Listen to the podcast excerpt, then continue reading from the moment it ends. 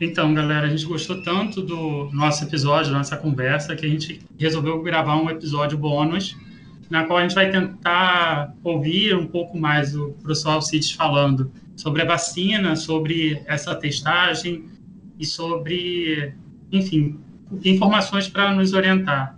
Alcides, se você puder falar conosco. Obrigado, é um prazer. É, eu não sou especialista em vacina, a minha área é uma área de fármacos, né, medicamentos. Mas eu vou tentar contextualizar essas duas situações.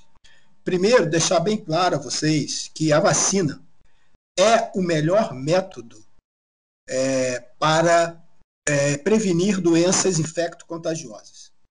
A vacina é espetacular. Entretanto, os vírus são diferentes. Por exemplo, o vírus da dengue, da chikungunya e da zika são difíceis de é, manipular nas condições atuais desenvolvimento de vacinas efici eficientes, eficazes contra esses três vírus. O vírus da, do corona ele tem morfologias diferentes. É, também queria deixar claro que a capacidade é, científica em desenvolver vacinas em menos de um ano não tem precedente na história. Nós só vamos perceber o avanço científico que foi que está sendo adquirido com, com esse vírus, infelizmente, no futuro. As tecnologias modernas que vão nos guardar, resguardar no futuro, estão sendo criadas agora. Então, para a ciência, a ciência ela não vê o cidadão que está sendo acometido ou levando ao óbito. A, ciência ela está no laboratório. Então, essa ciência avançou muito nos últimos, nos últimos meses. Muito. As informações que nós tínhamos do vírus em janeiro não são as mesmas que nós temos hoje. Então, esse avanço é espetacular. É óbvio que os países desenvolvidos lideram esse avanço porque eles têm o parque industrial, eles têm, eles têm o parque intelectual formado. Países como o Brasil ainda são reféns da tecnologia que vem de fora. No Brasil, nós temos a Fiocruz, que é uma instituição vinculada ao Ministério da Saúde, que tem uma capacidade de primeiro mundo. A Fiocruz é espetacular. Ela é capaz de produzir as vacinas que nós precisamos, mas ela não é capaz de desenvolver com a velocidade que uma empresa é, multinacional tem. Então, não dá para comparar. Mas o Brasil tem a Fiocruz, que é um alicerce importante na política de vacinação desse país. Então, eu, por exemplo, tenho na, uma pessoa próxima à minha família que tem uma filha e a mãe se nega a vacinar essa menina contra qualquer doença. Qualquer doença. A menina tem 9 anos de idade e não tem uma carteira de vacinação. Isso é um crime. Então, é, não adianta você ter uma política, quer dizer, um, arsenal é, de tratamento com vacina quando a população se nega a ter acesso a esse conhecimento. Então, em geral, quero deixar bem claro que a vacinação ela é espetacular. Então, se você não tomou vacina contra a febre amarela, tome. Se você não tomou vacina contra hepatite, tome. Tétano, tome. Gripe. A gripe é muito estranha porque o, a, a população que poderia ter acesso à vacina, mais jovem, se nega a tomar vacina porque ele diz que vacina de gripe é para velho. Isso é um grande engano. Quanto mais jovem você for e mais jovem você tomar a vacina da gripe, mais eficiente é a vacina para você. Então, por que você quer ficar gripado se você pode tomar a vacina? Né? Então, eu tomo vacina todo ano. Então, se quem estiver ouvindo, por favor, tome a vacina da gripe. Né? Quanto mais jovem você for, mais eficaz é a vacina no seu corpo. Então, isso é um ponto importante.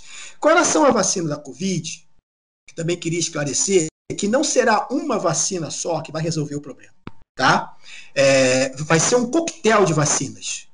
Todo ano, ou até menos de um ano, você vai ser obrigado a tomar uma outra dose dessa vacina, tá? Então, é, se o tratamento for interrompido, é, a eficácia diminui. Então, quando alguém me perguntou sobre essa questão de 90% é, ser muito alta nessa fase, eu queria esclarecer que no momento atual do desenvolvimento da vacina, dificilmente uma vacina chega nesse momento com 90% de eficácia. Então, é, isso é, é um valor, é um número é, assombroso, cientificamente falando. Né?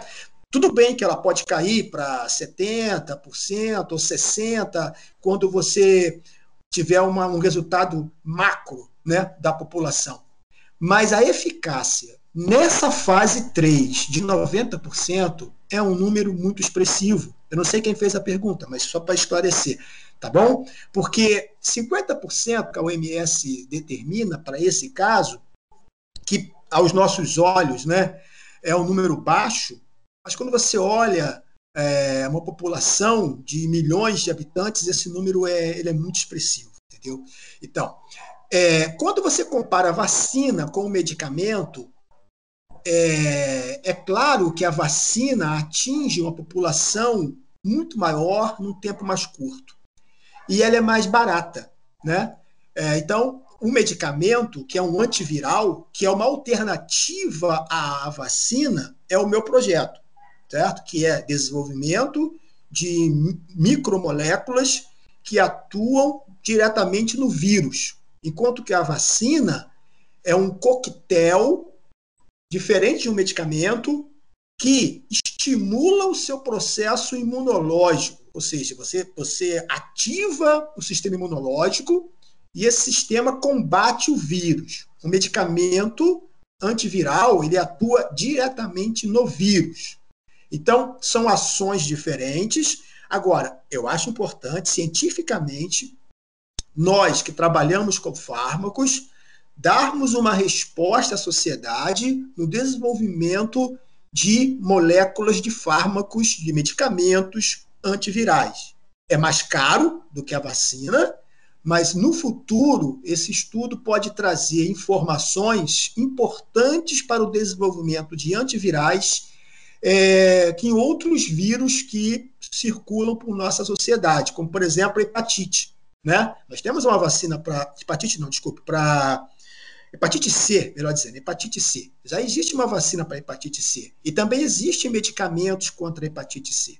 Né? Então, esse paralelo de vacina e medicamento é importante e a sociedade tem que entender que o corpo científico do Brasil é um corpo de excelência.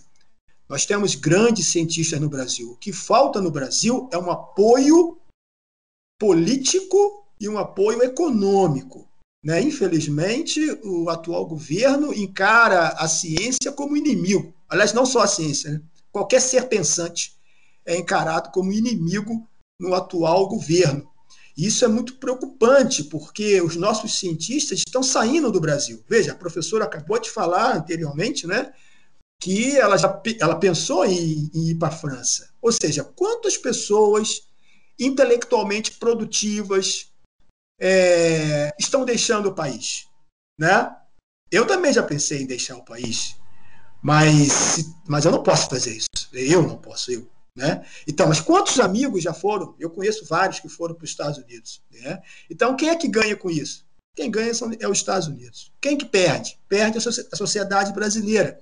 Porque essa pessoa que deixa o país deixa de nuclear aqui outros seres né, deixa de estimular aqui no Brasil outras pessoas. Então, o atual governo está destruindo esse parque intelectual.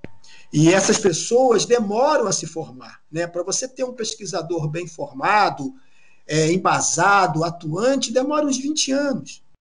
Então, você, você tem 20 anos de investimento nesse cidadão e depois ele sai.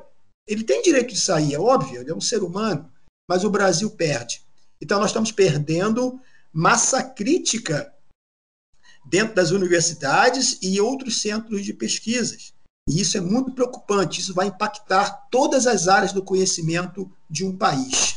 Se um país é refém cientificamente, tecnologicamente, ele nunca vai evoluir. Ele sempre vai comprar tecnologia de fora.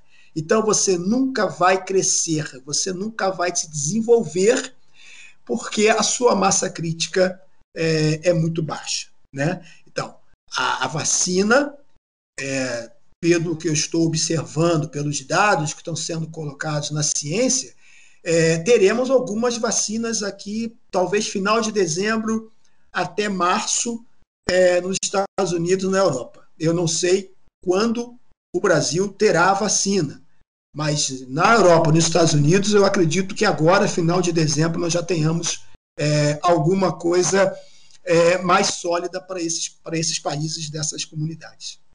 É, retomando aí é, a questão que o professor Alcides acabou de mencionar, né, do Brasil perder né, uma, uma mão de obra qualificada intelectualmente falando, né, é, numa, numa das entrevistas que eu vi, o Hélio Santos, que é um dos grandes intelectuais brasileiros, negro que nós temos, ele menciona isso. O, o Brasil nunca abriu mão né, é, de investir em, em, em talentos negros no futebol e na música.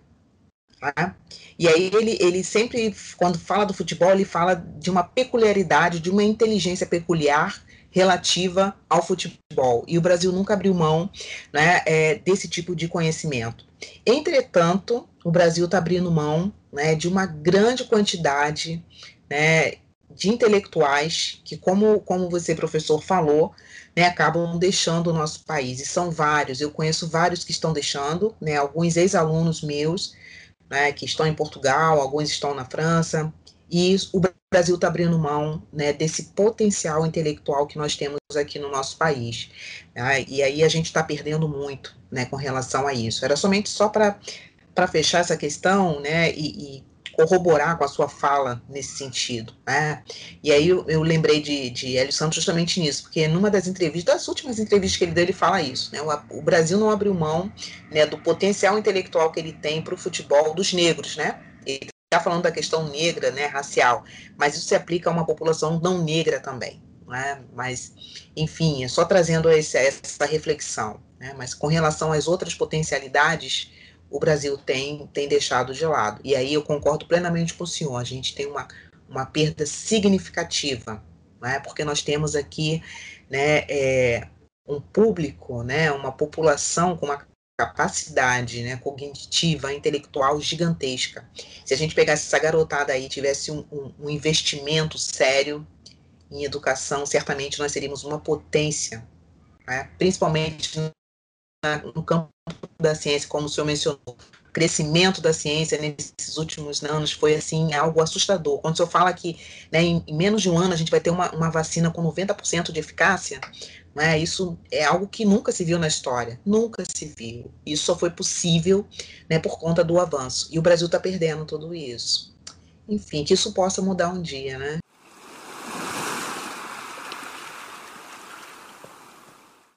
Então, gente, então esse é o nosso extra do episódio Ciência, Pandemia e População Negra. Espero que todos tenham gostado e sigam a gente nas redes sociais e acompanhem a gente nos próximos episódios.